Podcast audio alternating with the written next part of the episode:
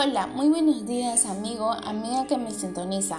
Reciba mi cordial saludo a nombre de la alumna Araceli Yesenia Ramos Silva del cuarto grado, sección A, de la institución educativa Alejandro Sánchez Cortiaga. El día de hoy les voy a presentar acerca de mi podcast, que es un tema de mucha y de suma importancia titulado La contaminación del aire. Bueno, empezamos.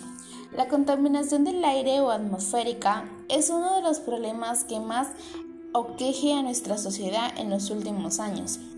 Las acciones irresponsables por parte de los ciudadanos y ciudadanas han traído consecuencias graves al ambiente y han afectado en gran medida el bienestar de toda la población y tanto como al ambiente. Sin embargo, también existen fuentes naturales que contaminan el ambiente, como el de los gases que emiten los volcanes y los manantiales de agua sulfurosa. Asimismo, el de origen humano. Son las fuentes móviles, como el gases que emiten camiones, automóviles en mal estado, aviones. Y también las fuentes fijas que emiten las fogatas y las industrias. Eh, asimismo, es por ello que es importante proponer acciones que reduzcan el alto índice de contaminación y comprometernos en favor del ambiente y de la salud de todos los seres vivos. Algunos contaminantes del aire son tóxicos. Su inhalación puede aumentar las posibilidades de tener problemas a la salud, las personas con enfermedades del corazón o del pulmón. La polución del aire no ocurre solamente en el exterior, sino también en el interior de los edificios. También pueden estar contaminados y afectar tu salud. Existen varios tipos de contaminación del aire provocados por compuestos sólidos y gaseosos. Esta clasificación depende del agente contaminante. Con ello convivimos de forma diaria y tiene diferentes grados de afectación a la salud aunque la exposición directa a algunos de ellos podría incluso causarles la muerte. Asimismo, también se le denomina contaminación ambiental a la presencia de componentes nocivos, ya sean químico, físico o biológico, en el medio ambiente, entorno natural y artificial, que supongan un perjuicio para los seres vivos que, que lo habitan, incluso los animales, las personas y las plantas que necesitan de este gas natural que es incoloro para poder vivir. Sin ello no viviríamos porque es de suma importancia. Bueno, en el caso de las fuentes fijas, sus gases contaminantes debilitan la capa de ozono y entre estos contaminantes se encuentran los clorofluorocarbonos, que el que llegar a la atmósfera se rompe y genera monóxido de cloro, que al reaccionar con el ozono no sirve para filtrar los rayos ultravioleta. Las principales causas de la contaminación del aire están relacionados con la quema de combustibles fósiles, carbono, petróleo y gas.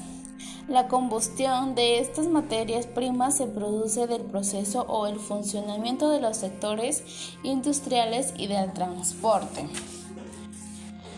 La quema de la basura u otros gases, lo cual muchas personas lo realizamos a diario, pues esto daña el ambiente como también la calidad del aire, ya que se cree o se tiene el mito que la basura desaparece por arte de magia.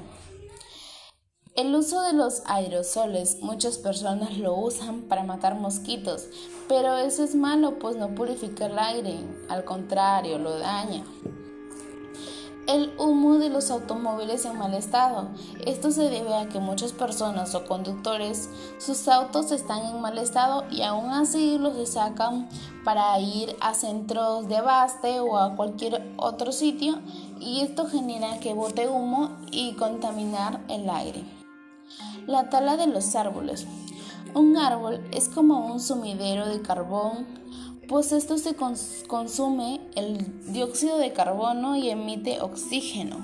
Cuando se corta un árbol, todo el dióxido de carbono que ha sido consumido se suelta a la atmósfera contaminando el aire y contribuye al efecto invernadero. La industria. El sector de la industria, como sabemos, porque las grandes industrias hacen de muchos distintos medios para obtener ganancias muchas veces sin importarle los daños negativos que trae hacia el ambiente.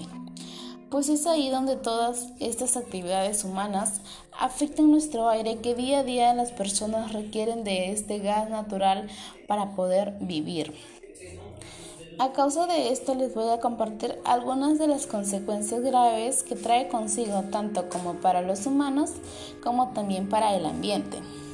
Bueno, algunas consecuencias que trae es envejecimiento acelerado de los pulmones, pérdida de la capacidad pulmonar, menor función del pulmón, el asma, bronquitis, enfisema y posible cáncer, incluso llevarnos hasta la muerte. Asimismo, como trae consecuencias graves a las personas, pues también trae un impacto negativo al ambiente. Algunos de estos son el efecto invernadero, que consiste en que los gases contaminantes permiten el paso de los rayos solares que inciden a la Tierra al tiempo que dificultan el paso de la radiación reflejada que salen de la Tierra hacia el espacio. La destrucción de la capa de ozono la emisión de gas que son fuentes de compuestos halogenadas que contienen principalmente cloro y bromo. El CO2 o dióxido de carbono es un compuesto de carbón y oxígeno que existe como gas incoloro en condiciones de temperatura y de presión estándar. Está íntimamente relacionada con el efecto invernadero. Es por esto que debemos de poner un granito de arena y tomar conciencia ambiental en beneficio del ambiente.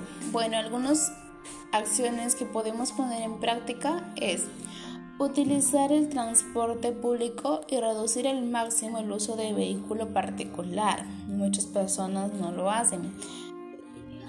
Desplazarse a pie o en bicicleta en recorridos cortos. Además, favorece al ambiente como también a tu salud. Usar tecnologías de ventilación eficiente en los hogares. Separar la basura o clasificar la basura en los distintos tachos.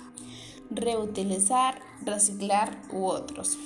Si nosotros ponemos en práctica todas estas buenas acciones, sin duda nuestro planeta sería diferente, sería más armonioso y saludable.